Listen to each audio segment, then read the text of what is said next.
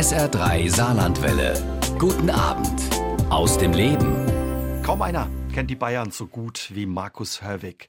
Über 30 Jahre war er Pressesprecher des Rekordmeisters, ja, hat mit dem Verein große Erfolge, aber auch große Niederlagen erlebt. Allein 46 Titel gewonnen, davon 19 Meisterschaften, 13 Trainer in der Zeit erlebt und vor allen Dingen immer wieder Sportgeschichte. Und heute ist er mein Gast bei SA3 aus dem Leben, worüber ich mich sehr freue. Und ja, wir haben unser Gespräch aufgezeichnet. Hallo, Herr Hörwig, schön, dass Sie da sind. Hallo, Grüße, vielen Dank für die Einladung kurz vor dem Spiel FCS ja gegen die Bayern, da ist überall zu lesen, vom Hammer los, vom Großen äh, los. Die einen freuen sich, die anderen sagen, oh Mensch, wir hätten uns da eine leichtere Begegnung, einen leichteren Verein gewünscht.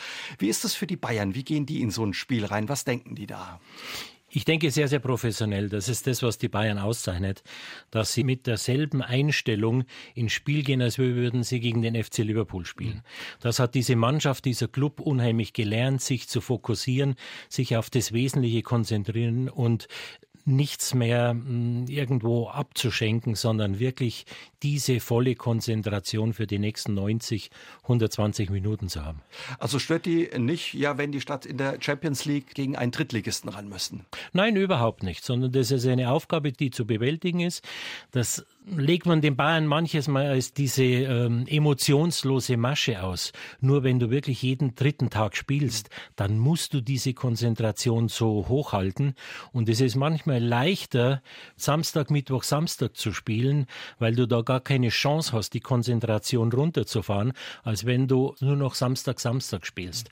Und deshalb, äh, ja, ihr werdet leider auf eine voll konzentrierte Bayern-Mannschaft treffen. Schade. Hätten wir uns vielleicht gewünscht, dass sich denken, ach, ein leichtes Los. Sowas denken Sie da nicht. Die nein, gibt, weg, es, oder? gibt es nicht, nein. Macht ja auch den Pokal aus, ne? so ein bisschen, dass ja. es da immer wieder mal Überraschungen gibt. Ja, da haben wir schon auch Geschichte geschrieben. Ich sage jetzt nur mal Homburg, ich sage Festenbergs Kreuz. Mhm. Das sind so Dinge, die können mal passieren, die dürfen aber nicht passieren. Und bei den Bayern ist eines der Erfolgsgeheimnisse, dass sie immer die letzten fünf Prozent suchen, sich niemals mit 95 Prozent zufrieden geben, sondern suchen, wie können wir die restlichen zwei, drei, vier, fünf Prozent auch noch mit dazu holen. Das erklärt dann eben auch den Erfolg der Bayern. Zwölfmal sind der FCS ja und die Bayern in ihrer Geschichte aufeinander getroffen. Achtmal in der Bundesliga, viermal im Pokal. Zuletzt waren die Bayern in den 90ern, 93 im Saarland. Erinnern Sie sich noch an Begegnungen ja im Ludwigspark? Ja, schon. Ich weiß, dass es immer ja, sagen wir, ein, ja, die Anreise war schon ganz okay, weil man mit dem Flieger dann doch irgendwo äh, noch runterkommt. Aber ich weiß, wie, wie, wie heiß diese ganze Gegend auf die Spiele gegen Bayern München ist. Natürlich ist es ein Festtag für das ganze Saarland, wenn die Bayern kommen. Und genauso hat man das dann eben auch erlebt. Egal, wo Bayern München hinkommt, es ist immer das Spiel des Jahres. Das heißt, die Zuschauer legen noch fünf oder zehn Prozent drauf. Die Spieler versuchen, das Beste aus sich rauszuholen. Am Ende eines Jahres müssen die Bayern mehr leisten als so manch anderer Club, weil egal wo sie hinkommen, es immer das Spiel des Jahres ist. Jeder will ihnen ja ein Stück weit die Lederhosen ausziehen. Natürlich, klar. ist auch ganz legitim.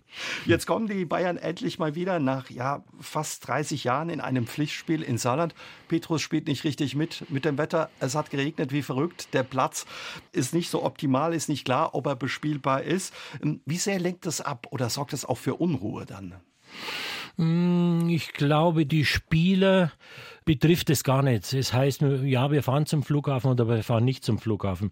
Im Gegenteil, ich würde sogar sagen, dass die Frage, können wir spielen, können wir nicht spielen, bringt dich ein bisschen in, in, in, in Aufruhr, ein bisschen in Stimmung und, und erzeugt Adrenalin. Und das ist eher gefährlich, weil dieses Adrenalin äh, bringen Harry Kane und äh, Manuel Neuer dann natürlich auf den Platz mit dazu. Mhm. Es wurde auch viel diskutiert bei uns in der Redaktion. Eine Kollegin sagte, Mensch, kann man so einen Platz, ja, der nicht im besten Zustand ist, überhaupt überhaupt den Topstars von den Bayern zumuten? Oder sagen die, oh, da haben wir gar keine Lust, auf so einem Platz zu spielen? Nein, Fußball ist Fußball. Und wenn der äh, FCS darauf spielen kann, dann kann Bayern München aus. Nur sie sind es nicht gewohnt. Egal, wo die Bayern hinkommen, es ist, ist immer der sogenannte Wembley-Rasen. In München haben sie sogenannten Hybridrasen inzwischen verlegt. Also das sind optimale Bedingungen. Wenn sie hierher kommen und der Platz nicht ganz so gut ist, ich sage mal vorsichtig so, dann wäre es eher ein, ein Vorteil für eure Mannschaft. Also sollte man auf alle Fälle versuchen zu spielen. Ja, ich denke mal, dass im Sinn von allen Zuschauern, auch vom Fernsehen, schon alles getan werden sollte, dass gespielt werden kann. Die Leute sind, sind in Vorfreude, die, die Emotionen kochen über und das sollte man im Fußball immer ausnutzen. Was hieß das für Sie damals dann als Pressesprecher, wenn es so Diskussionen gab, kann man spielen, kann man nicht spielen? Und was bedeutet das auch, wenn wirklich ein Spiel mal abgesagt werden muss? Sie haben es gesagt, der Terminkalender der Bayern, der ist unheimlich eng getaktet. Ja, sicherlich. Es ist vor allen Dingen eine organisatorische Frage, die dann auftaucht. Ja, was machen wir? Können wir den Flug noch abbuchen? Können wir das Hotel abspringen? Äh, was machen wir mit der Mannschaft? Ja, wie, wie sehr können wir den Rhythmus beibehalten? Und dann natürlich sicherlich die Frage bei all den Terminen, die die Mannschaft hat, mit der Champions League, mit den Spielen, wo bekommen wir den Termin noch unter? Und man muss sich darauf gefasst machen, dass unter Umständen eben dann mal eine englische Woche wegfällt oder du vielleicht, sagen mal, im, im Zweitagesrhythmus irgendwo antreten musst. Also das ist an und für sich das Unangenehme. Ansonsten äh, freut sich jeder Spieler, jeder Fan auf das Spiel.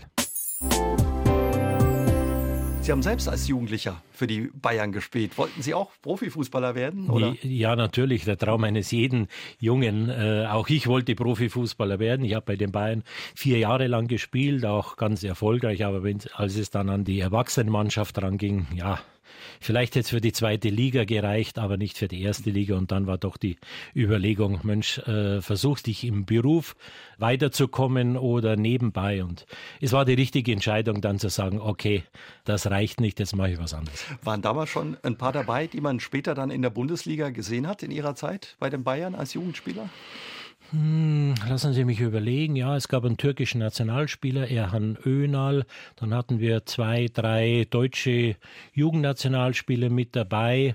Hm, nein, aber aus der Mannschaft rausgekommen ist, ist letztendlich ganz groß, groß keiner. Aber es war die große Zeit der Bayern. Damals 74, 75, 76, dreimal äh, Europapokalsieger und wir die A-Jugendmannschaft des Clubs glauben gar nicht, was wir für, für Einladungen zu Turnieren bekamen und überall, wo wir auftraten, haben die natürlich gedacht, ha, jetzt kommt Beckenbauer, Müller und Meier, aber dann waren es nur Herbig, Schrobenhaus und Michelberger. Aber wurden wahrscheinlich ähnlich hart rangenommen. Ja, ja, das ist richtig. Aber es war schön, da ein bisschen so, sagen wir, den großen Glanz von Bayern als Jugendspieler mitzubekommen. Das glaube ich. Sie sind in Bayern, wenn nicht als Spieler, dann eben trotzdem treu geblieben. Sie haben 81 die Clubzeitung gegründet, ja. das Bayern-Magazin, mhm. und sind dann 83 schon zu den Bayern als Pressesprecher gekommen, als ja. erster echter hauptamtlicher Pressesprecher in der Bundesliga. Wie kam es dazu? Ja, das ist richtig. Ich habe ähm, danach, nach meiner Jugendfußballzeit als äh, Sportreporter gearbeitet, habe vier Jahre lang über den FC Bayern berichtet, auch über die Mannschaft. Äh, von daher kannte ich Uli Hoeneß, der damals noch Spieler war, ging dann für zwei Jahre zu Adidas und als ich dort war, kam plötzlich mal der Anruf von Uli Hoeneß, sagte du, er ist gerade ein neuer Manager bei Bayern München mit 28 Jahren geworden, sagt er, du, ich will eine neue Stadionzeitung machen, unbedingt bei Bayern München. Hättest du Lust, das zu machen? Ja, natürlich hatte ich Lust. Kam zurück, habe die Stadionzeitung gegründet, damals noch ausgelagert in einem Verlag. Und nach zwei Jahren hat der damalige Präsident Willy Hoffmann und eben auch Uli Hoeneß gesagt, du, pass auf, komm zu uns. Wir wollen hier was Neues machen. Wir wollen eine professionelle Medienarbeit aufbauen.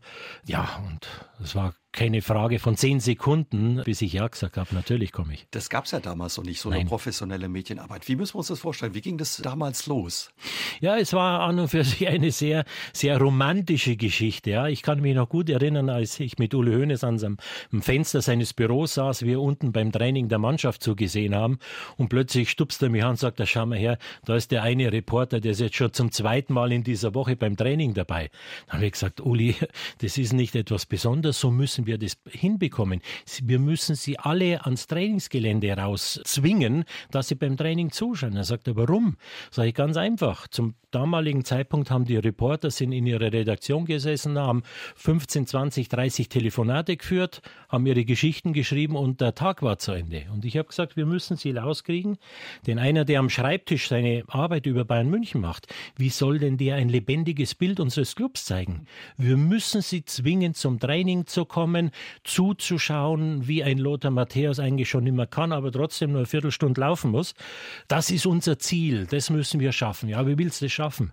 So, Im Prinzip ganz einfach. Wenn wir den, den Reportern nach dem Training die Spieler zur Verfügung stellen, die können vor der Umkleidekabine warten, wenn der Trainer rauskommt, wenn die Spieler rauskommen, können die reden, können mit ihnen äh, sprechen.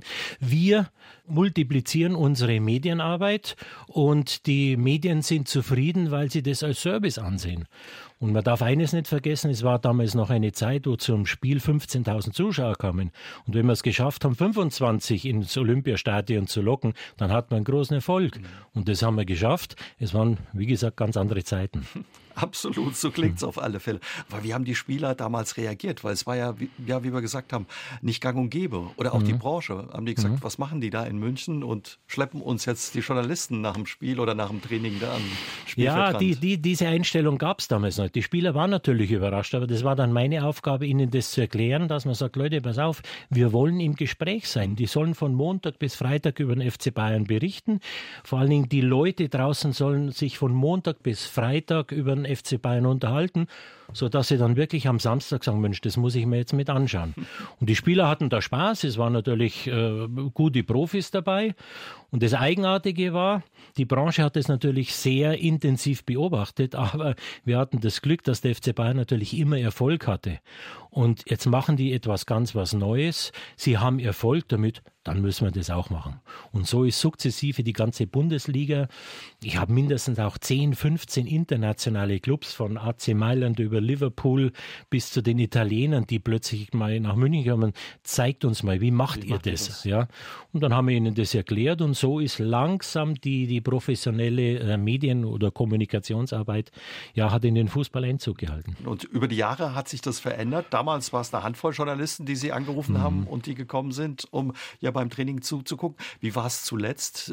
Wie sahen da Ihre Tage aus? Wie müssen wir uns das vorstellen? Ja, das hat sich natürlich alles verändert. Die Medienlandschaft hat sich nicht nur verändert, sie ist explodiert. Ja, als ich gesagt habe, als wir damals angefangen haben, wenn da zur Abschlusspressekonferenz äh, vier, fünf Journalisten, ein Kamerateam, Radio, ja, gab es eigentlich nur den BR. Wenn der kam, waren wir alle glücklich. Als ich gegangen bin, war das ganz andere Dimensionen. Als wir Pep Guardiola in München vorgestellt haben als neuen Trainer, da hatten wir 280 Journalisten vor Ort, 45 Kamerateams, davon haben 17 live in ihre Länder übertragen. Eine Live-Übertragung von der Trainervorstellung gab es in Japan, gab es in Brasilien, natürlich in Spanien überall. Und das sind dann Dimensionen, wo du sagst, da musst du dann als Kommunikationsmann natürlich einschalten, gewisse Regularien halten, denn wenn du das nicht tust, wird der Club überrannt. Wie oft hat da Ihr Telefon geklingelt oder wie heiß sind die Drähte gelaufen dann bei solchen Tagen? Ja, das Tagen? schon. Ich hatte in meiner schlimmsten Zeit, musste ich nach jeder Saison meine Telefonnummer wechseln, weil ich habe sie vor der Saison immer den Spielern und so, ja, unseren, unseren Verantwortlichen gegeben und maximal an fünf Journalisten rausgegeben, mit denen wir täglich zu tun hatten, aber immer unter Prinzip, bitte niemals weitergeben. Das Ganze hat ungefähr vier Wochen gedauert. Dann hat plötzlich die BBC aus aus England angerufen oder der türkische Zeitung Hürriyet. Dann wusste ich aber, jetzt ist wieder alles ausgegeben. Ich habe dann noch das Jahr zu Ende gemacht, aber ab der neuen Saison gab es eine neue Telefonnummer und wieder dieselben Vorgaben, die aber dann genau vier Wochen gehalten haben. Haben Sie dann das Handy irgendwann auch mal ausgemacht, weil Sie gesagt haben, so jetzt ist Feierabend oder ging das in Ihrer ja, Funktion nicht? Ja, bis zum gewissen Zeitpunkt hatte ich es mir angewohnt, in der Früh kurz vor sieben das Handy anzumachen und am Abend um zwölf nochmal die letzten Nachrichten nachzuschauen, E-Mail nochmal nachzuschauen und dann auszumachen. Das Ganze bis zu jenem Zeitpunkt, einige Zuhörer werden sich vielleicht erinnern, wir hatten einen brasilianischen Spieler, der mal im ja, sagen wir es ganz offen, im Suff in der Nacht sein Haus angezündet hat. Und ich also in der Früh um sieben Uhr mein Handy anmachte und völlig verdutzt war. Nicht nur, dass etwas passiert ist, sondern dass in der Nacht zwischen zwölf Uhr nachts und sieben Uhr in der Früh es Interviews mit dem Feuerwehrhauptmann, mit dem Nachbarn des Spielers, mit seinem Manager gegeben hat und ich von all dem gar nichts wusste. Ja, das hat mich in einen, damals in einen Schockzustand versetzt. Und ich habe mir es abgewöhnt, das Handy über Nacht auszumachen, sondern ich war dann wirklich rund um die Uhr erreichbar. Oje, was sagt die Familie dann, Ihre Frau? Ja, meiner Frau habe ich sehr viel zu verdanken, denn ich glaube nicht, dass es viele mitmachen würden, auch die Kinder, die halt immer gesagt haben, na gut, äh, können wir am Wochenende zum Baden oder zum Skifahren gehen? Sagt er, nee, leider nicht, weil der Papa muss zum Auswärtsspiel nach Darmstadt. Und wie fängt man so eine Geschichte wieder ein, ja, wenn ein Spieler im Suff sein Haus ansteckt? Ja, gut, du musst natürlich immer zuerst sagen, was ist richtig, was ist wahr, was macht der Boulevard vielleicht aus dieser ganzen Geschichte? Und dann kannst du dich nur hinstellen, sagen, ja, wir, wir haben oder unser Spieler hat einen Fehler gemacht, wir werden versuchen, dass wir all das wieder in Ordnung bringen, hat er auch gemacht, aber trotzdem, er ging, glaube ich, für zweieinhalb Jahre ins Gefängnis dafür. Aber wie sehr nervt Sie das, wenn Sie ja eigentlich als Pressesprecher der Bayern da sind, um über Fußball Auskunft zu geben? Ja, das war am Anfang so, irgendwann mal muss man diesen Idealismus auf aufhören. Der FC Bayern München steht so im Mittelpunkt äh, auch unserer Gesellschaft, dass es nicht mehr reicht, dich nur mit Fußball zu unterhalten. Es gibt private Probleme, äh, von denen wir mehr, mehr als ein Dutzend hatten, wo du plötzlich nicht mehr der Fußballpressesprecher bist, sondern dich wirklich teilweise auf juristischem Bereich bewegen musst. Das ist nicht schön. Und weil wir alle lieben den Fußball, wir wollen eigentlich nur über Fußball reden und über die, das tolle Tor vom Wochenende. Aber es geht halt nicht immer so. Sie haben in Ihren ja, vielen Jahren bei den Bayern viele große Spiele erlebt, viele große Erfolge, aber auch viele Niederlagen. 46 Titel haben Sie ja mit den Bayern erlebt, 19 Meisterschaften, aber auch die Champions League wurde gewonnen 2013, auch das Triple. Was war schwerer für Sie als Pressesprecher zu kommunizieren und zu verkaufen? Große Siege oder große Niederlagen? Schwieriger waren die Niederlagen. Wenn du Siege hast, sind alle Menschen glücklich, die Fans, die Medien, die Spieler. Dann musst du eigentlich nur noch schauen, dass nicht irgendwo die Emotionen überschwappen. Schwieriger ist es gewesen bei den äh, großen Niederlagen, weil da die Emotionen auf eine ganz andere Art und Weise rauskommen. Und du selber mit deinen Emotionen äh, zu kämpfen hast und dann zu versuchen, alles unter dem Hut zu behalten, die Medien zu versuchen, dass sie jetzt nicht durchdrehen, die Spieler ganz entscheidend, dass sie plötzlich nicht in, in ihrem Frust jetzt Dinge tun, die ihnen einen Tag später irgendwo leid tun. Und bei all dem noch diese Enttäuschung, teilweise diese Wut der eigenen Leute mitzukriegen, das alles zu orchestrieren Puh, das war eine schwierige Aufgabe. Ja. Eine große Niederlage, da erinnern sich viele noch dran, war das Endspiel in der Champions League 99 gegen Manchester United, wo die Bayern in der Nachspielzeit quasi das Endspiel verloren haben. Sie waren damals auch mit dabei und haben danach mal gesagt, das war eigentlich das Schwerste, was sie danach klären und verkaufen mussten als Pressesprecher. Ja, das ist richtig. Wir haben zwei große Champions League Finals verloren. Also wir haben mehr verloren, aber die zwei schlimmsten war das Finale daheim 2012, 2012 und dann 1999 in Manchester. So schwer es war, ein Finale in deinem eigenen Stadion zu verlieren. Die Stadt hat gefiebert, die hat nur auf die Explosion gewartet. Aber wenn du in einem Finale in die Verlängerung gehst, selbst wenn du dann ins Elfmeterschießen gehst, jeder Mensch hat im Hinterkopf, oh, oh, oh, das kann auch schief gehen. Bloß 1999, wenn du nach einem überragenden und, und überlegenen Spiel in der 90. Minute 1 zu 0 führst, dann hast du kein Gefühl oder nicht einen Gedanken, dass das noch schief gehen kann. Ich stand unten an der Auslinie. Ich hatte die T-Shirts über meinen Arm schon gestülpt. Champions League-Sieger äh, 1999 FC Bayern München. Wir waren bereit, sie nur noch mehr an die Spieler zu verteilen. Dann macht Manchester in der 91. Minute den Ausgleich. Dann haben wir uns auf die äh, Verlängerung eingestellt. Und dann machen die zwei Minuten später das 2 zu 1. Bei dem Spiel eines noch, Franz Beckenbauer war damals Präsident und der UEFA-Präsident, die saßen im Barcelona, haben wir gespielt, auf der Ehrentribüne und sind zwei Minuten vor Spielende von der Ehrentribüne im Aufzug runtergefahren auf die Spielfeldebene. Als die oben in Aufzug eingestiegen sind, war Bayern München Champions League-Sieger. Als sie unten am Spielfeld ankamen, war es äh, Manchester United. Die haben von der Niederlage überhaupt nichts mitbekommen und waren völlig verdutzt, als sie zwei Minuten später unten ankamen und Manchester United den Pokal in die Hand bekamen. Sie haben ja gesagt, Sie waren auf dem Platz auch ja. dabei oder am Spielfeldrand und dann später auch in der Kabine. Was ist da los? Und, und man sieht es ja teilweise auch auf den Bildern, ich habe mhm. noch mal reingeguckt, die man da teilweise auch findet im Netz, dass sie auch die Spieler getröstet haben. Ja, es war ein Schockzustand, muss man ganz ehrlich sagen. Die Leute wussten, sowohl die Leute, die auf der Tribüne standen, die haben weder geweint noch sonst was. Es war unvorstellbar, es war ein Schockzustand. Und ich hatte in der Woche vor dem Champions League-Finale, unser Trainer war Ottmar Hitzfeld, ihn mal angesprochen vor dem Training sagt, Ottmar, lass uns heute mal nach dem Training fünf Minuten sprechen. Fünf Minuten gibt man die und danach vergessen wir die. Boah, er war völlig überrascht, was, was will er denn? Und dann nach dem Training haben wir gesprochen, jetzt pass auf, lass uns mal abstimmen. Sollten wir dieses Finale verlieren? Was tun? Ja, was meinst du? Sag ich, weißt du, Champions League-Sieger zu werden, das können alle. Freude, alles klar.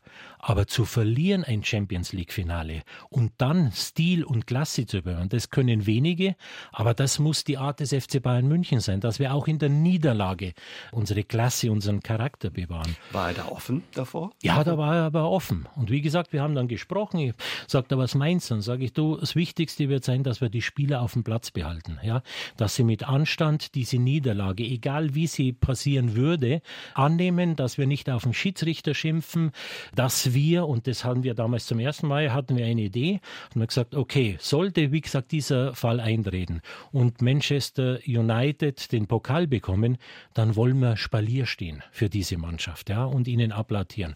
Boah, sagt er, das ist aber schwierig. Ich sage, ja, das ist schwierig. Aber das muss eigentlich Stil des FC Bayern München sein. Wir haben das und danach haben wir nie wieder darüber gesprochen. Nur als die 93. Minute in Barcelona dann geschah, dann war es nur ein Blick zwischen Ottmar Hitzfeld und mir und wir wussten, was zu tun ist. Und wir haben genau das getan. Wir sind auf den Platz gegangen, haben die Spieler einigermaßen beruhigt, bleibt auf dem Platz da. Und als es dann zur Siegerehrung kam, hat der FC Bayern diesen Spalier gemacht. Wir sind damals von der UEFA für diese Geste mit dem Fairplay-Preis des Jahres ausgezeichnet worden. Heute ist diese Geste Standard geworden bei sämtlichen Siegerehrungen. Aber nach so einer Niederlage ist das kostet das Kraft. Das natürlich. ist unglaubliche Kraft, weil du musst deine eigene Enttäuschung, deinen eigenen Frust, deinen eigenen Schockzustand musst du überwinden und plötzlich versuchen klar zu denken, was haben wir gemacht und was ist eigentlich Stil und Klasse des FC Bayern München. Und dann später nochmal eben, Sie haben es gesagt, das Finale der Horm 2012 mhm. verloren. Die ganze Stadt ja. war in Aufruhr, stand dahinter. Man ich, war sich eigentlich sicher, ne, dass ja, Chelsea ja. keine Chance hat, dass ich, man das Ich bin gewinnt. gebürtiger Münchner, ich kenne diese Stadt und diese Stadt hat gefiebert. Die hat nur auf die Explosion des Schlusspfiffs gewartet, ja. Und man hat uns den, den, den Champions League Pokal dreimal in die Hand gedrückt. Wir haben in den 90 Minuten gab 36 zu 1 Torschüsse für den FC Bayern gegen Chelsea. Und die machen das eins zu eins. In der Verlängerung schießt Arjen Robben, verschießt einen Elfmeter noch. Im Elfmeterschießen sind wir ein Tor voraus bis Bastian Schweinsteiger. Und das ist eben Fußball. Den Ball den letzten entscheidenden Ball an den Innenpfosten setzt. Jetzt überlegen Sie sich mal, wenn der, der den Ball, ich sage mal, einen halben Zentimeter näher in die Tormitte, dann kugelt er nicht äh, vom Pfosten der Linie entlang und geht wieder zurück, sondern fällt er ins Tor rein. Tor. Davon ist Fußball abhängig, von einem halben Zentimeter im Finale. Und wir haben dann lange überlegt und viele Leute haben gesagt, was ist in München damals passiert? Und es hat ein einziger hat den, den richtigen Ausdruck gezeigt. Es sagt, es war, als wie wenn in dieser Stadt den, den Strom, den Stecker aus der, aus der Strombuchse rausgezogen hat. Stromausfall. Die, ja, Stromausfall, absolut. Ein Verein oder auch eine Mannschaft und vor allen Dingen Spieler könnten ja auch an so einer Niederlage zerbrechen oder kaputt gehen. Wie, wie hat man es dann geschafft, dass das in Bayern nicht passiert ist? Das ist die, die, die, die große Kunst und das große Geheimnis Bayern München.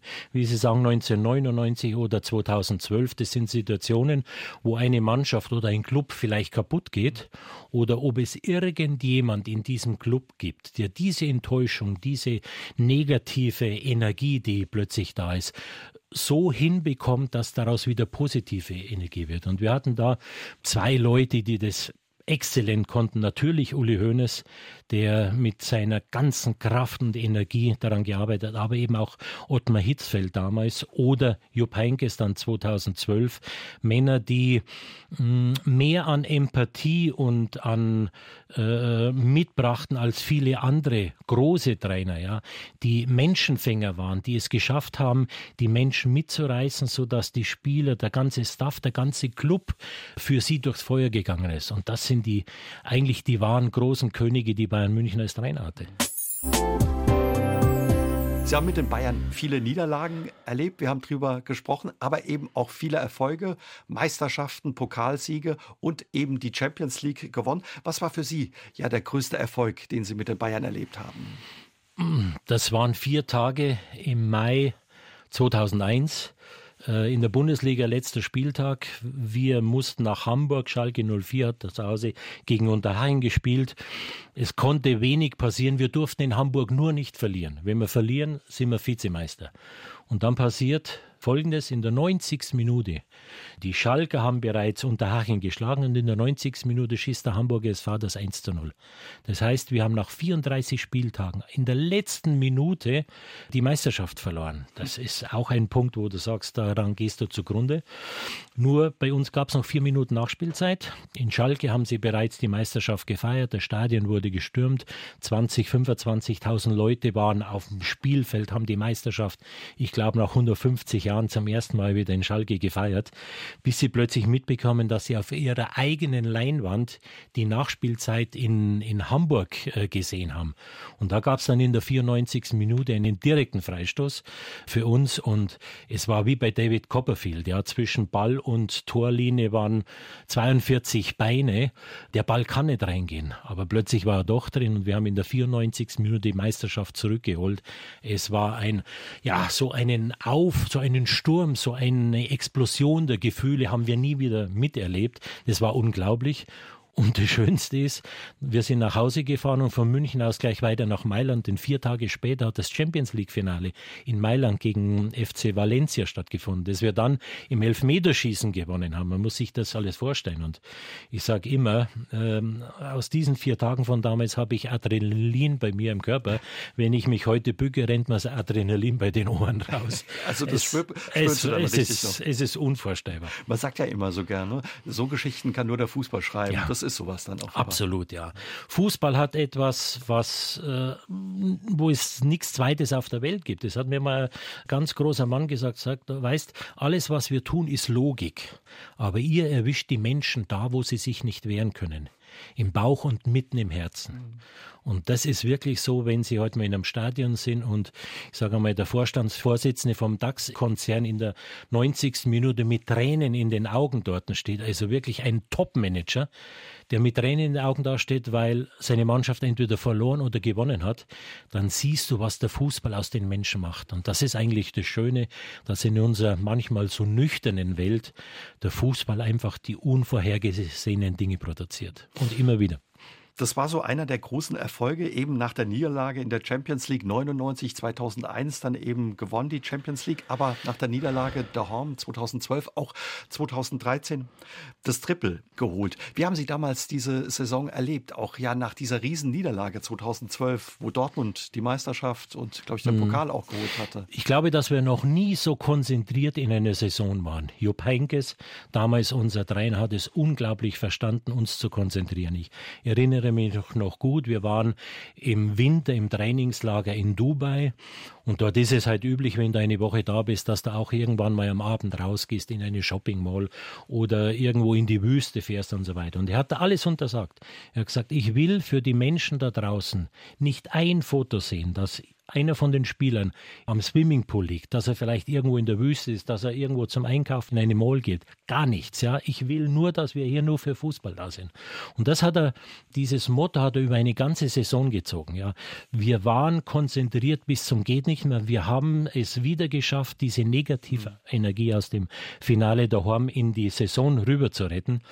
Und als wir dann ähm, zum Champions League-Finale nach London fuhren, war es etwas ganz, ganz Eigenartiges, denn der Druck war viel größer. Wir hatten im Vorjahr alles gegen Borussia Dortmund verloren. Jetzt Jetzt. Nochmal verlieren. Das weiß ich nicht, ob das nicht irgendwo einen Knick in der Volksgeschichte des FC Bayern gegeben hätte. Deshalb war dieser Druck in, in London damals unermesslich groß. Äh, wir haben es trotzdem geschafft und damals fiel ein großer Stein von uns allen ab. Das glaube ich. Was war danach los, auch für Sie? Da stand das Telefon oder die Kanäle wahrscheinlich nicht mehr still. Ja, da musste dann irgendwann mal Schluss machen. Diejenigen, die vor Ort sind, die bekommen die Spieler, die bekommen die Interviews. Äh, und wer es ja bis dahin nicht nach London geschafft hat, der muss halt dann warten, bis die Mannschaft wieder zu Hause ist. Es war eine unglaublich große Genugtuung aber natürlich auch immer ein Denken an die Kollegen vom, von Borussia Dortmund, die genauso viel Ehrgeiz, die genauso viel Herzblut in dieses Finale gedacht haben. Ja? Und ich weiß noch gut, dass ich mit meinem Kollegen von Borussia Dortmund unmittelbar nach Schlusspfiff, dass wir aufeinander zugegangen sind, einer dem anderen die Hand gegeben hat, uns kurz in den Arm genommen, weil ich genau wusste, was in seinem Kopf oder in seinem Körper im Moment vorgeht. Diese riesengroße Enttäuschung, dieses große Loch, in dem der Club jetzt mal für ein paar Tage reinfällt. Das war auch immer ganz wichtig, an den anderen zu denken. Klar, das glaube ich. Was dann eben auch sehr sportlich ist. Wie haben Sie das auch unter den Spielern erlebt, die das ja bei den Bayern im Jahr davor erlebt hatten, so eine große Niederlage? Ja, das war natürlich ist, äh, eine zentrale Position hat damals Arjen Robben eingenommen, ja, der beim Finale da haben wir ein großes Spiel gemacht hat, aber die Tore eben nicht gemacht hat. Und dann gibt es in der Verlängerung elf Meter für Bayern München. Arjen Robben schnappt sich sofort den Ball. Er will das, das Torschießen verschießt. Da gab es natürlich einige Bayern-Fans, die ihm ja die Niederlage dann vorgeworfen haben. Ausgerechnet der, das ist wiederum Fußball. Die Geschichten, die er schreibt, ausgerechnet Arjen Robben erzielt in der 89. Minute dann Siegtreffer zum 2 zu 1. Ja, sagen Sie mir irgendeine Branche, wo solche Geschichten möglich sind, außer im Fußball. In diesem Jahr jetzt sich auch zum 25. Mal die Wutrede von ja, Giovanni Trapattoni. Viele erinnern sich noch daran. Wie kam es dazu, ja, zu Was erlauben Strunz und ich habe fertig? Ja, nicht viele erinnern sich, es erinnern sich alle daran. Ich musste so schminzeln, als sich das in dem äh, Jahr zum 25. Mal gejährt hat.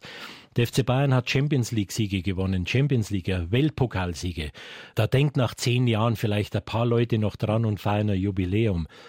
Diese zweieinhalb Minuten von Giovanni Trapattoni, daran hat ganz Deutschland 25 Jahre danach darüber gesprochen und teilgehaben. Es war unvorstellbar, was da passiert war. Was ist passiert? Wir hatten am, unter der Woche Champions League gespielt, am Sonntagabend auf Schalke äh, gegen Wieder Schalke. mal Schalke. Wieder mal Schalke, ja. Und Trapattoni hatte einfach die müden Spieler Basler und Mehmet Scholl draußen gelassen. Und wir haben 0 zu 1 verloren und nach dem Spiel äh, haben sich Basler und Scholl vor die Fernsehkamera gestellt und erklärt, wie sollen wir denn gewinnen, wenn der Trainer uns nicht aufstellt. Mhm. Und jetzt muss man wissen, Giovanni Trapattoni, war damals eigentlich der Pep Guardiola der, der 90er Jahre, der erfolgreichste Trainer der Welt, den es gegeben hat. Und in Italien wird ein Trainer Mister genannt. Das heißt, eine große Respektsperson. Und das, was Scholl und Basel getan war für ihn die größte Respektlosigkeit. Also hat er am selben Abend des Spiels, wir sind dann vom Spiel zurück ins Hotel nach Essen gefahren, da gab dann am Abend immer so ein kleines Abendessen der Mannschaft. Und da hat er seine Wutrede bereits losgelassen, hat der Mannschaft erklärt, was, dass es überhaupt nicht geht und hat mit den Händen gefuchtelt. Es gab einen einzigen Unterschied. Die Flasche war nicht leer wie drei Tage später, sondern sie war voll. Er hat mit den Händen, so wie es Italiener tun, gefuchtelt, schmeißt am Tisch, am Trainertisch eine Flasche Rotwein um und die, der Uli Hoeneß war von oben bis unten mit, mit der Flasche Rotwein voll. Offensichtlich Trapattoni war war sauer. Mhm. Er war auch am nächsten Tag noch sauer, als wir nach München zurückgeflogen sind. Wir sind in München aus dem Flieger ausgestiegen. Er hat der Mannschaft gesagt, ich will euch bis Dienstag nicht mehr sehen. Ist in den nächsten Flieger nach Mailand eingestiegen, weil da wohnte seine Frau und war auch zwei Tage nicht zu sehen. Zu mir sagt er mir, du organisierst äh, am Dienstag eine Pressekonferenz. Ist okay. Haben Sie was geahnt? Da könnte was kommen? Ja, oder? Der Dienstag kommt und ich habe eine Ahnung, weil ich die Bilder aus dem Hotel noch im Kopf hatte und rufe ihn irgendwann mal in der Früh an und sage, Mensch, Giovanni, wie geht's denn? Sagt er, ja, ich bin gerade in Mailand, ich fahre mit dem Auto zurück, aber ist alles okay, das Wochenende waren die Enkelkinder da und alles schön und so weiter. Na, denke mal, ist ganz gut aufgeräumt. Bis Abgeregt wieder. Der letzte Satz kommt, hast du für die Presse kommen? Ja, habe ich eingenommen. Okay, gut. Ich lege auf, das Bauchgefühl war immer noch da, komisches Gefühl. Ich rufe ein zweites Mal an, da war er mit dem Auto kurz auf dem Brenner und frage ihn irgendwas zum nächsten Gegner, also ein Alibi-Anruf und habe wieder das Gefühl, na, ist ganz gut drauf. Leg auf, Bauchgefühl immer noch da. Und ich rufe mir ein drittes Mal an, da war kurz vor Rosenheim, sagte, in einer halben Stunde bin ich da, sind die Journalisten eingeladen? Ja, sind eingeladen. Kommt an die Säbener Straße, und dann passierte der Moment, Giovanni Tabatoni hatte eine Angelegenheit. Äh, da sein Deutscher nicht ganz perfekt war, sagen wir mal so, äh, hat er sich von einem Dolmetscher die Botschaften, die er für eine Pressekonferenz rüberbringen mhm. wollte, mhm. immer in perfektes Deutsch übersetzen lassen, hat es auf einen kleinen Zettel geschrieben und diesen Zettel hat er in der Innenseite seiner Handfläche und konnte so während der Pressekonferenz dann in perfektem Deutsch ablesen. Und er sagt, okay, lass uns losgehen, greift in seine Jackentasche und holt acht Zettel raus. Oje, da wussten Sie, da stimmt in was In dem nicht. Moment wusste ich, mein Bauchgefühl hatte recht. Und ich schwöre Ihnen heute noch, hätte unsere Trainerkabine einen Schlüssel gehabt, ich hätte die Tür zugeschmissen, den Schlüssel beim Fenster rausgeworfen, weil es hätte mir fünf bis zehn Minuten Zeit gebracht, um meinen Trainer wieder zu beruhigen. Mhm. Aber es gab keinen Schlüssel und so nahm das Ganze seinen Lauf. Das Ganze hat nur zweieinhalb Minuten gedauert, die aber deutsche Bundesliga-Geschichte geschrieben haben. Ich habe in den zweieinhalb Minuten, man sieht es auf den Fernsehbildern, ich stehe da anderthalb Tür, Meter ne? so von, ja, ich, ich durfte weder lachen noch, noch äh, irgendwo entsetzt sein. Ich habe während der zweieinhalb Minuten wirklich zweimal überlegt, den Trainer einfach wegzuziehen, einfach an, am Ärmel zu packen, rauszuziehen und weg. Aber es ging natürlich nicht. Wie gesagt, Trapattoni, der Pep Guardiola der 90er Jahre und ich plötzlich äh, junger Pressemann, der seinen Trainer vor laufender Kamera hier äh, maßregelt. Ging nicht. Also musste ich zuschauen bis zum Ende. Wir gehen hinten aus der Tür raus, gehen drei Schritte, dreht er sich um, aufgerissene Augen, schaut mir an. Habe ich was vergessen? Muss ich sofort wieder zurück? Oje. Ja, ich sag stopp, stopp, stopp. Ich habe ihn wirklich an den Schultern genommen und rückwärts in seine Trainerkabine gebracht. Ja, habe ihn hingesetzt und habe gesagt, Giovanni, jetzt überleg genau, was du sagen wolltest. Ich schaue, dass die alle da bleiben, dann kannst du noch mehr reingehen. Okay, ja, hat er akzeptiert. Ich gehe zurück, schaue in den Presseraum. Es war chaotische Zustände. Kameraleute, die in der linken Hand ihr Handy hatten, in der rechten die Kamera, hatten aber vergessen, hinten das Stativ wegzunehmen. Dann die anderen, die geschrien haben, Wahnsinn an der Säbener Straße, schmeißt alles raus, wir sind in 20 Minuten da. Wahnsinn, Wahnsinn. Ich habe nur einen Blick reingeworfen, die Tür zu. Die hatte übrigens einen Schlüssel. Zugesperrt, Schlüssel in die Hosentasche, bin zur Trapattoni in die Kabine und gesagt, du Giovanni, es tut mir wahnsinnig leid, die sind alle schon weg. Oh Mist. Hatten sie ihn ausgetrickst. Aber dann, ja, war er mit, mit dieser legendären Rede eben überall der Aufmacher. Selbst in der ja, Tagesschau, glaube ich. Gell? Ja, ja, klar, nee. Ich bin dann, habe so lange gewartet, bis Trapattoni auf Spielfeld ging. Denn stellen Sie sich mal eines vor. Er sitzt in seiner Kabine, ist aufgeregt und aus irgendeinem Grund durch Zufall kommen Basler und Scholl in die Kabine rein. Es hätte Mord und Totschlag gegeben. Also wartete ich, bis die Spieler draußen waren, bis Giovanni Trapattoni auch auf dem Platz war und dann dachte ich, es jetzt geht. Und dann gehe ich in unser Verwaltungsgebäude rüber. Da saßen Beckenbauer, Hoeneß und Rummenigge in einer Präsidiumssitzung beisammen. Und ich glaube, das einzige Mal in 30 Jahren bei München bin ich ohne Anklopfen äh, reingegangen und gesagt, Leute, jetzt ist was passiert. Das werden wir heute Abend irgendwo sehen. Höhne schaut mich mitleidig an und sagt, er übertreibt doch nicht schon wieder mal so. Aber es war nicht übertrieben. Das Heute-Journal hat seine Sendung mit der Trapattoni-Rede aufgemacht und die Tagesschau um 20 Uhr hat mit der Trapattoni äh, die Sendung dann beendet. Es war in aller Munde und auch heute 25 Jahre später noch. Aber zum Schmunzeln war Ihnen da, wenn man Sie da an der Wand lehnen sieht, äh, damals nicht zumute? Nein, Gut, über, überhaupt nicht. Ich bin dafür da gewesen, um Schaden vom FC mhm. Bayern mhm. fernzuhalten. Ja? Und das war in dem Fall ein Schaden, weil ich wusste, die nächsten 14 Tage spricht alles nur noch mal über Trapattoni und über den FC Bayern. Natürlich wäre es schade gewesen, heute 25 Jahre später, wenn man dieses historische Dokument verhindert hätte. Und es hat damals auch vieles bewegt. Wissen Sie, äh, Trapattoni war eigentlich ein Mann der leisen Worte, der niemals über irgendjemand geschimpft hat, niemals jemand an die Wand genagelt hat, der plötzlich hier ein Verhalten von, von Fußballprofis angemahnt hat, das sicherlich auch berechtigt war. Und im deutschen Fußball haben sich viele danach orientiert, ja, die dann plötzlich gesagt haben, ja, der Mann hat ja recht. Wenn damals ein Winnie Schäfer, der auch als Hitzkopf bekannt war, diese Rede gehalten, wäre sie in drei Tagen vergessen gewesen. Aber Trapattoni, dieser Mann der leisen Worte des Ausgleichs, mhm. das hat natürlich eine unglaubliche Wirkung gehabt. Und die Leute mögen ja gerade auch das, wenn jemand mal aus sich rausgeht, wie auch später bei Rudi Völler. Ne? Ja, natürlich. Das ist, ist. Ja, das ist diese Natürlichkeit, die es mitbringt. Natürlich ist, wird wird es immer schwerer in der heutigen Zeit des Boulevards, solche Aussetzer dann mal auch dann zu erklären. Du wirst natürlich auseinandergenommen, du bekommst ein Bild in, in der Öffentlichkeit, das gar nicht stimmt, aber ja, das ist Fußball. Ja. Wenn immer sowas passiert, dann kannst du auch die entwaffnende Frage stellen, Leute, um was geht's denn?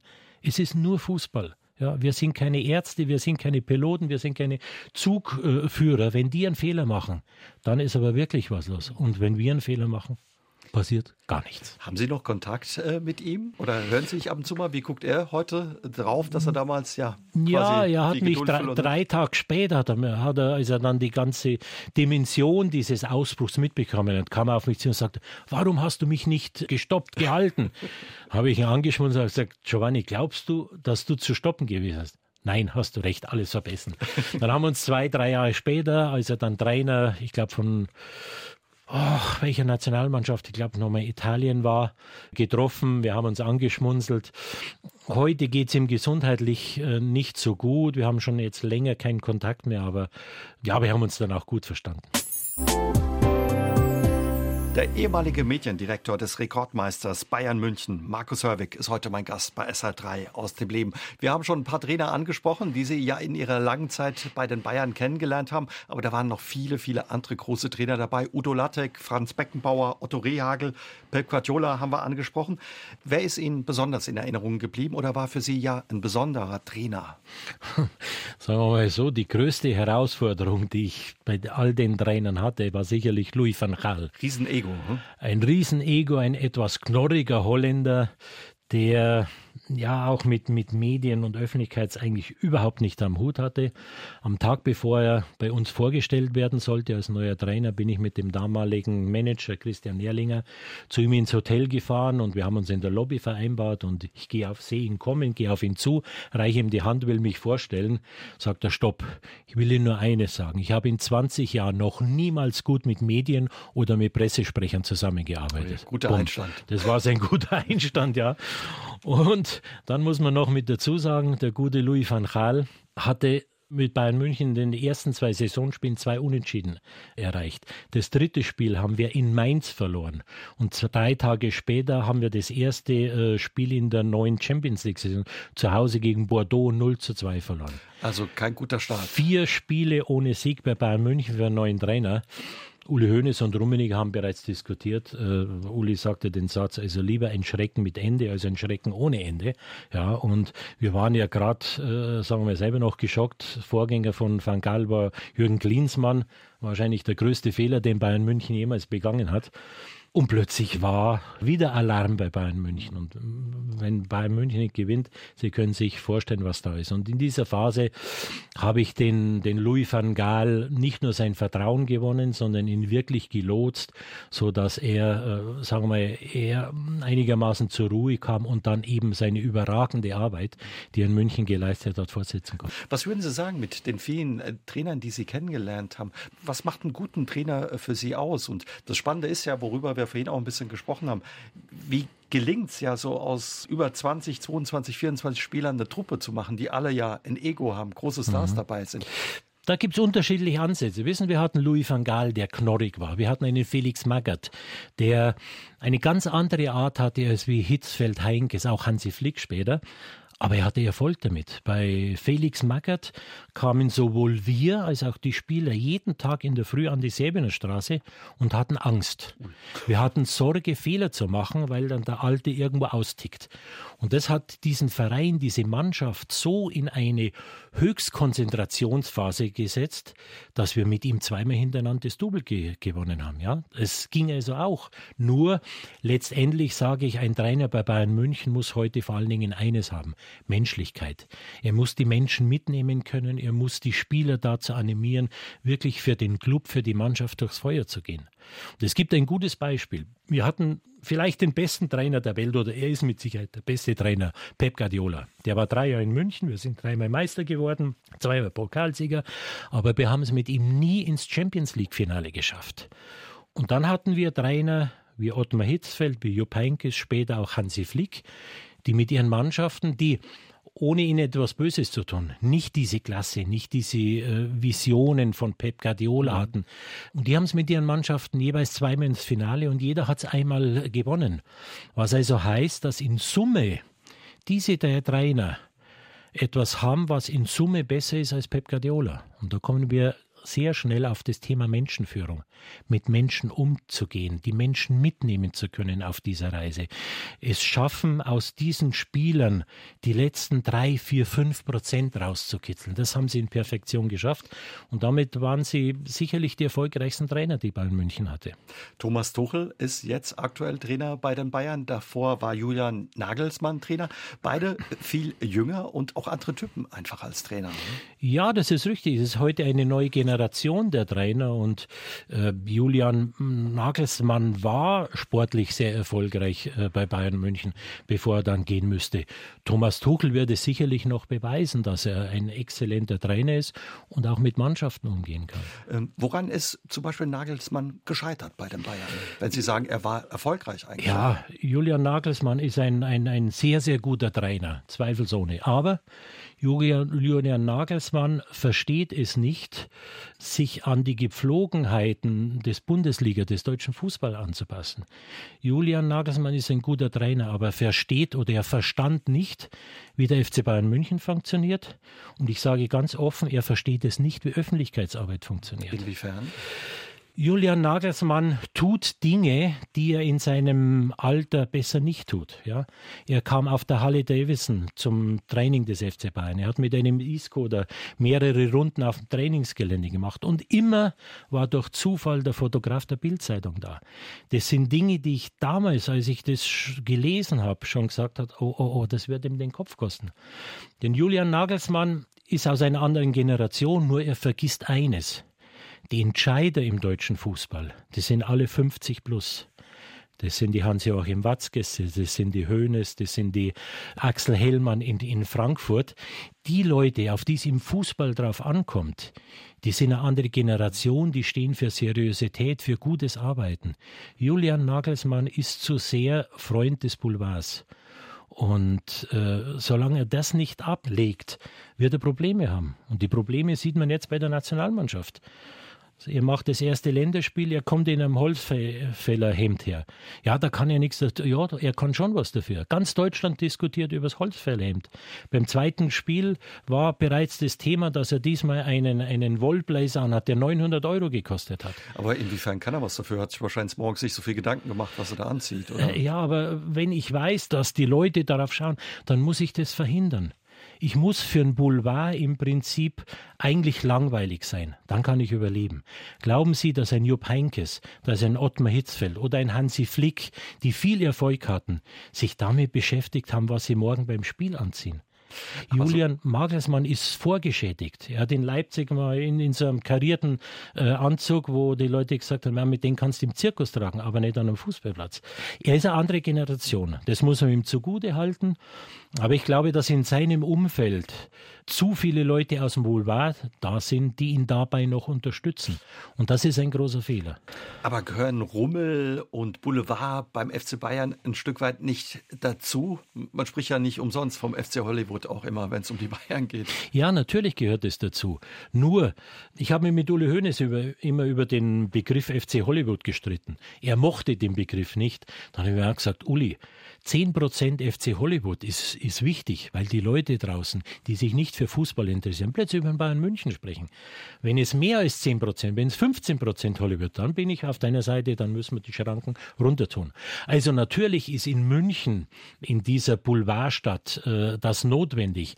Nur Julian Nagelsmann hat einen Job zu erledigen, der viel wichtiger ist, als, als ob ich jetzt in der Boulevard in der Woche viermal erscheine. Das ist völlig wurscht. Franz Beckenbauer hat mir gesagt, Trainer bei Bayern München ist der einfachste Job auf der Welt. Du musst nur gewinnen. Ja, und äh, das hat Bull, äh, Julian Nagelsmann getan. Aber das Ganze drumherum, ja, er hat sich bei seinen Pressekonferenzen zu allen Themen geäußert. Ob jetzt das Covid war, er war nach Lauterbach wahrscheinlich der, der, der, der größte äh, Corona-Experte, den wir hatten. Er hat zu allem sich äh, geäußert. Muss er gar nicht. Seine Kernaufgabe ist, die Mannschaft zu trainieren, die zum Erfolg zu führen und eigentlich nichts anderes. Sie als Verantwortlicher für Medien und Kommunikation, was hätten Sie ihm dann geraten, wenn Sie noch im Amt gewesen wären? Oder wie fängt man dann vielleicht auch so eine Geschichte wieder ein, wenn die Fahrt aufgenommen hat im Boulevard, ja in der Boulevardzeitung rund um ein Hemd, das der Trainer trägt? Ja, man muss dann einfach irgendwann mal die Schranke runter tun. Das wird den Boulevard und die Leute draußen vielleicht irgendwo am Anfang überraschen. Nur auf Sicht hin lebt er länger, er überlebt länger und noch einmal, er darf nicht vergessen, die entscheidenden Menschen im deutschen Fußball, die sind 50 Jahre aufwärts.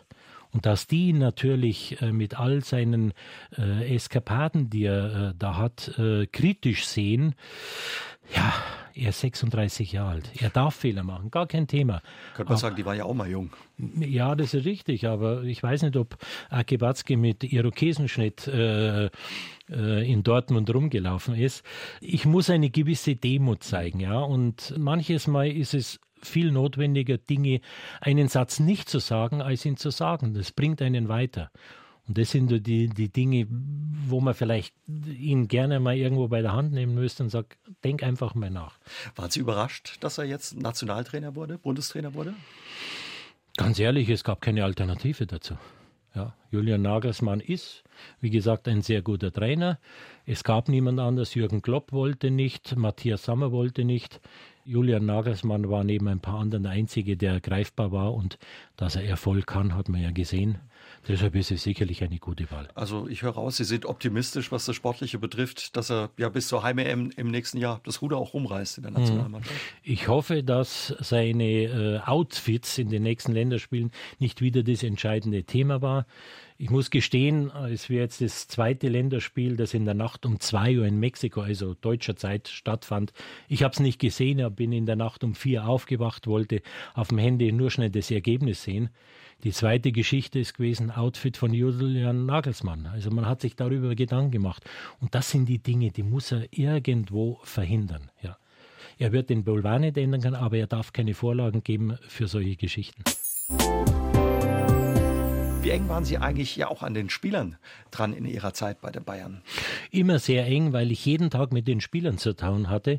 Über den Lauf der Jahre hat sich natürlich das Verhältnis geändert. Ja.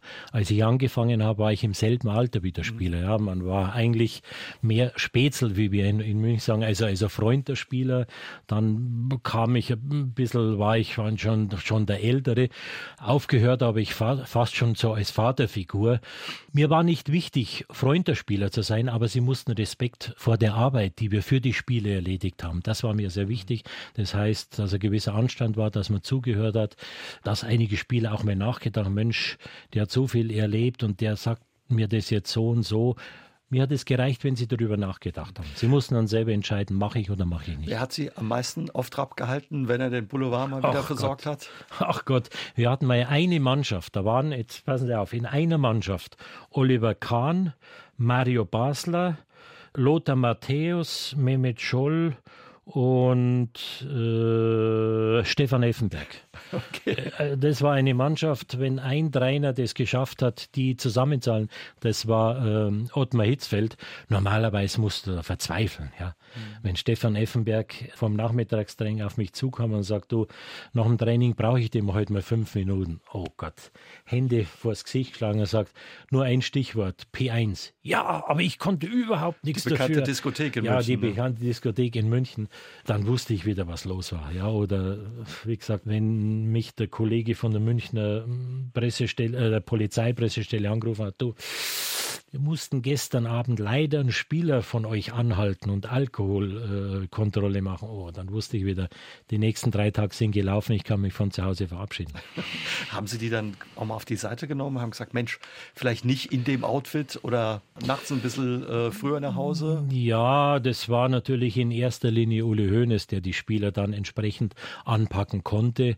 Natürlich habe ich auch mit den Spielern gesprochen, überlegen mal, ist es jetzt sehr gut und so weiter. Und ich sage mal so, die besten und die wichtigsten Geschichten, die ich für Bayern München erledigt hat, die sind nie rausgekommen. Ja, also das, Sie sind Hüter von vielen Geheimnissen. Äh, ja, das ist richtig so. Da gab es viele Geheimnisse und das waren oftmals die schwierigsten Dinge, die aber nie rauskommen und wo da auch nie irgendwo mal ein Dankeschön oder, oder vielleicht irgendwo so einen kleinen Orden angehängt bekommen hast, weil sie einfach kein Mensch gekannt hat. Aber das ist gut so. Also wo, was weiß ich, Journalisten angerufen haben und haben gesagt, Mensch, Herr Wick, wir haben da Geschichte, was ist dran? Und Sie haben den Ball flach gehalten. Ja, das ist dann schon zu spät.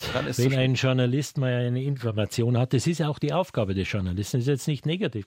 Wenn ein Journalist eine Aufgabe, äh, eine Information hat, dann muss er der nachgehen. Nur dann ist es bereits zu spät. Du musst es bereits im Vorfeld, zwei, drei Schritte vorher, gewisse Dinge aus der Welt schaffen, sagen wir mal. Aber wie gelingt es bei so einem Verein wie den Bayern, Geheimnisse unterm Tisch zu lassen, dass sie nicht rauskommen? Es, es funktioniert schon noch, ja. Und die deutsche Sprache gibt sehr viel her, um auch manche Dinge irgendwo äh, zu umschreiben. Was war so ein Trick, wo Sie umschrieben haben, wo es nicht rauskommen sollte? Oh. Da gibt's gibt's gibt's kein, äh, keine Standardvorlage. Du musst es immer auf die Situation reagieren, ja ja, ob es da mal irgendwo private Probleme ge gegeben hat oder auch mal irgendwo ein Streit in der Kabine, was wahnsinnig schwer war, weil das natürlich dann 20 Leute mitbekommen haben, aber da dann wirklich herzugehen und sagen, Leute, es erscheint nichts nach draußen. Ja, und, Einmal ist doch was hm. durchgedrungen, das hm. war der Streit zwischen Ribéry und Robben, hm. glaube ich. Ja, das war dann war dann schon ein starkes Stück. Ja, aber auch da ist dann entscheidend, wie gehe ich vorher mit den Journalisten um. Ja, die Geschichte kann man jetzt ganz hart machen oder man kann sie irgendwo versuchen, auch mal Verständnis für die Spieler aufzubringen. Und das ist eine wichtige Geschichte. Für mich war es immer wichtig, mit den Journalisten ein vernünftiges, ein anständiges, ein menschliches äh, Verhältnis zu haben. Ja, ich hatte immer irgendwo den Journalisten gesagt, pass auf, es gibt sogenannte Fünf-Minuten-Gespräche. Egal wie hektisch es bei mir ist. Jeder von euch hat die Möglichkeit anzuklopfen und sagen, ich brauche dich fünf Minuten. Ja, und das war etwas sehr wichtig. Ich wollte auch nie irgendwo in den Medien groß auftauchen, weil ich gesagt, ich möchte euch helfen. Ich weiß, wie schwierig euer Job ist, ja. Ich möchte ihn vielleicht teilweise gar nicht mehr machen. Ich weiß, wie ich euch helfen kann, wie ich euch unterstützen kann. Zugegebenerweise, ich wusste natürlich auch, wie man sie das eine oder andere mal bremsen konnte. Und das war so dieser Ausgleich. Aber die Journalisten wussten immer, sie konnten mit mir sprechen. Wir haben ein, ein vernünftiges menschliches Verhältnis miteinander gehabt. Es hat gemenschelt. Was für Fragen haben Sie am meisten genervt von Journalisten, wo Sie dachten, oh, Jetzt kommt er schon wieder damit. Warum kriege ich jetzt kein Interview? Ja, das war so das, das Größte. Sie müssen sich vorstellen, bei Bayern München hast du jeden Tag 20, 30, 40 Interviewanfragen. Vor großen Champions League-Spielen sind es bis 80, 100 äh, geworden. Und dass die Spieler dann natürlich gerade bei großen Spielen den Fokus auf den Fußball halten müssen und jetzt nicht die besten Interviews geben, leider am Samstag verlieren, aber wir haben tolle Interviews unter der Woche gegeben. Das ist ganz klar. Und deshalb wurde die Enttäuschung im Laufe der Jahre immer größer. Die Kollegen haben äh, Interviews angefragt. Von fünf Anfragen konnten wir vielleicht ein oder zwei bedienen. Die restlichen Male ging es nicht. Und da ist natürlich viel Enttäuschung dabei gewesen, die ich auch aber verstanden habe. Und dann, wenn sich die Möglichkeit ergab, dem Journalisten mal etwas Gutes zu tun, dann haben wir das natürlich auch getan. Was waren so skurrile Anfragen, die Ihnen im Kopf geblieben sind von Journalisten? Ja, eines weiß ich noch, da war ich schon zu Hause am Abend. Da hat das peruanische Fernsehen angerufen und hat einer Übersetzer gesagt, wir sind live auf Sendung in Peru und äh, wir bräuchten die Antwort, wie heißt der Kanarienvogel von Klaus Augenthaler? ich muss zugeben, ich wusste die Antwort nicht. Der Kandidat, der das gestellt bekommen hat, hat leider verloren gehabt. Haben Sie nicht funktioniert als Telefonjoker? Nein, nein. Ganz zu Beginn haben Sie gesagt, ja, in Ihren über 30 Jahren bei den Bayern hat sich die Medienwelt natürlich verändert. Damals war das eine Handvoll Journalisten, die vielleicht zum Training oder nach dem Spiel kamen zur Pressekonferenz.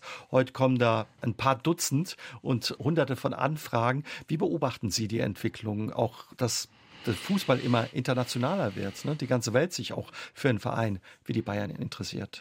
Ja, das ist auf der einen Seite das Schöne.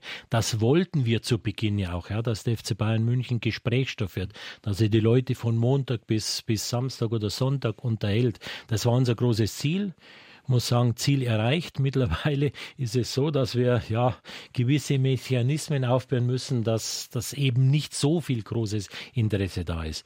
Die Medienlandschaft ist, wie ich schon mal erklärte, sie ist explodiert. Mhm. Als ich begonnen habe, gab es noch keine privaten Radiostationen, keine privaten Fernsehstationen.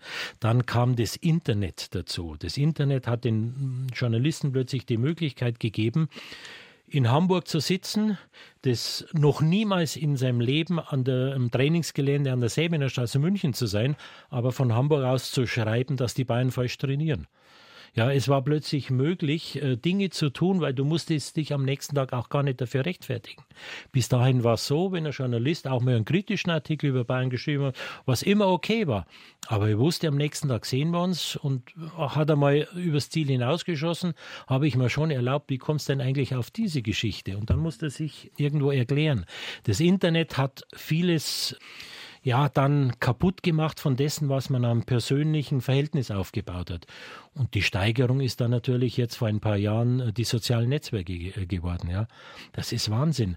Da, ich, ich sage immer, wenn du auf der Straße gehst, einen 15-Jährigen triffst, grüß ihn schön, der ist Kollege von dir. Ja, ja, wieso? Ja, sage ich, er hat einen Facebook-Account, er hat Twitter, äh, jetzt X oder, oder Instagram. Er geht einer journalistischen Arbeit nach, aber er kann es nicht. Und da ist er nicht allein. Und was meinen Sie, wo die Reise hingeht? Ja, wie sich das entwickelt? Die Reise, ich, ich, hatte gedacht, also mit, mit Social Media haben wir das Ende erreicht. Nur es gibt die Steigerung jetzt künstliche Intelligenz. Das heißt, du kannst heute äh, Interviews auch vor der Kamera präsentieren, die es nie gegeben hat. Ja, das heißt, jetzt seit, seit kurzem kursiert ein Interview von Ricarda Lang, der Parteivorsitzenden äh, der Grünen, die im Hauptstadtstudio, ich glaube der ARD irgendwo steht und der, der Journalist spricht über den Konflikt im Nahen Osten. Und sie reagiert darauf, ja, ja, in Thüringen und Sachsen-Anhalt haben wir Probleme. Ja, wo diese Frau, egal was man politisch von ihr hält, einfach in der Öffentlichkeit verarscht wird. Und es gibt noch zu viele Menschen, die das nicht kapieren und verstehen. Und genauso wird das im Fußball Einzug halten, ja, wo plötzlich äh, äh Uli Hoeneß sagt, äh, der Watzke wird Nachfolger jetzt äh, bei Bayern München als, als äh, CEO und wir holen Pep Guardiola zurück und den Manuel Neuer stellen wir am Samstag als Mittelstürmer auf. Umso ja. wichtiger, dass die Leute eben ja den Umgang mit den Medien lernen, beziehungsweise die Arbeit von Journalistinnen und Journalisten. Tun wir das? Tun wir das bei dieser Generation, die jetzt nachwächst, die mit all diesen elektronischen oder digitalen Medien aufwächst?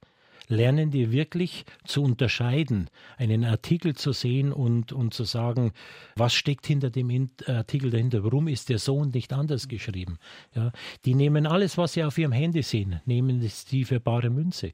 Vielleicht haben wir, unsere Generation, da ein bisschen versagt, sie zum Filtern, zum Nachdenken zu bringen, was ist richtig, was ist nicht richtig. Gucken Sie da auch ein bisschen kritisch drauf, was Sie dann vielleicht auch vor mehr als 30 Jahren angestoßen haben in der Entwicklung?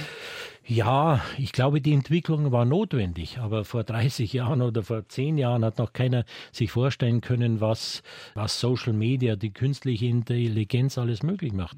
Wenn wir jetzt beide diskutieren und jetzt in die Welt raussetzen, Uli Hoeneß hat sich hier in Saarbrücken mit Pep Guardiola getroffen.